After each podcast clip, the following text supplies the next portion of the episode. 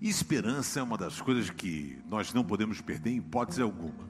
Dizem que a pessoa pode ficar até uns três dias sem comer, se a pessoa não for um gulosinho, né?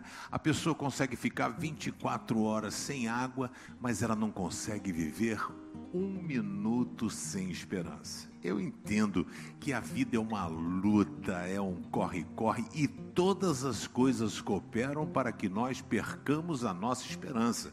Ah, nossa família está um caos, o meu trabalho está difícil, a minha vizinhança, o meu desafio, mas eu quero apresentar para você a palavra de Deus em Lamentações 3, verso 21 e 22 diz assim: Mas a esperança para você que perdeu volta quando penso no seguinte: o amor do Senhor não, o amor do Senhor Deus não se acaba e a sua bondade não tem fim. Cara, Deus é maneiraço.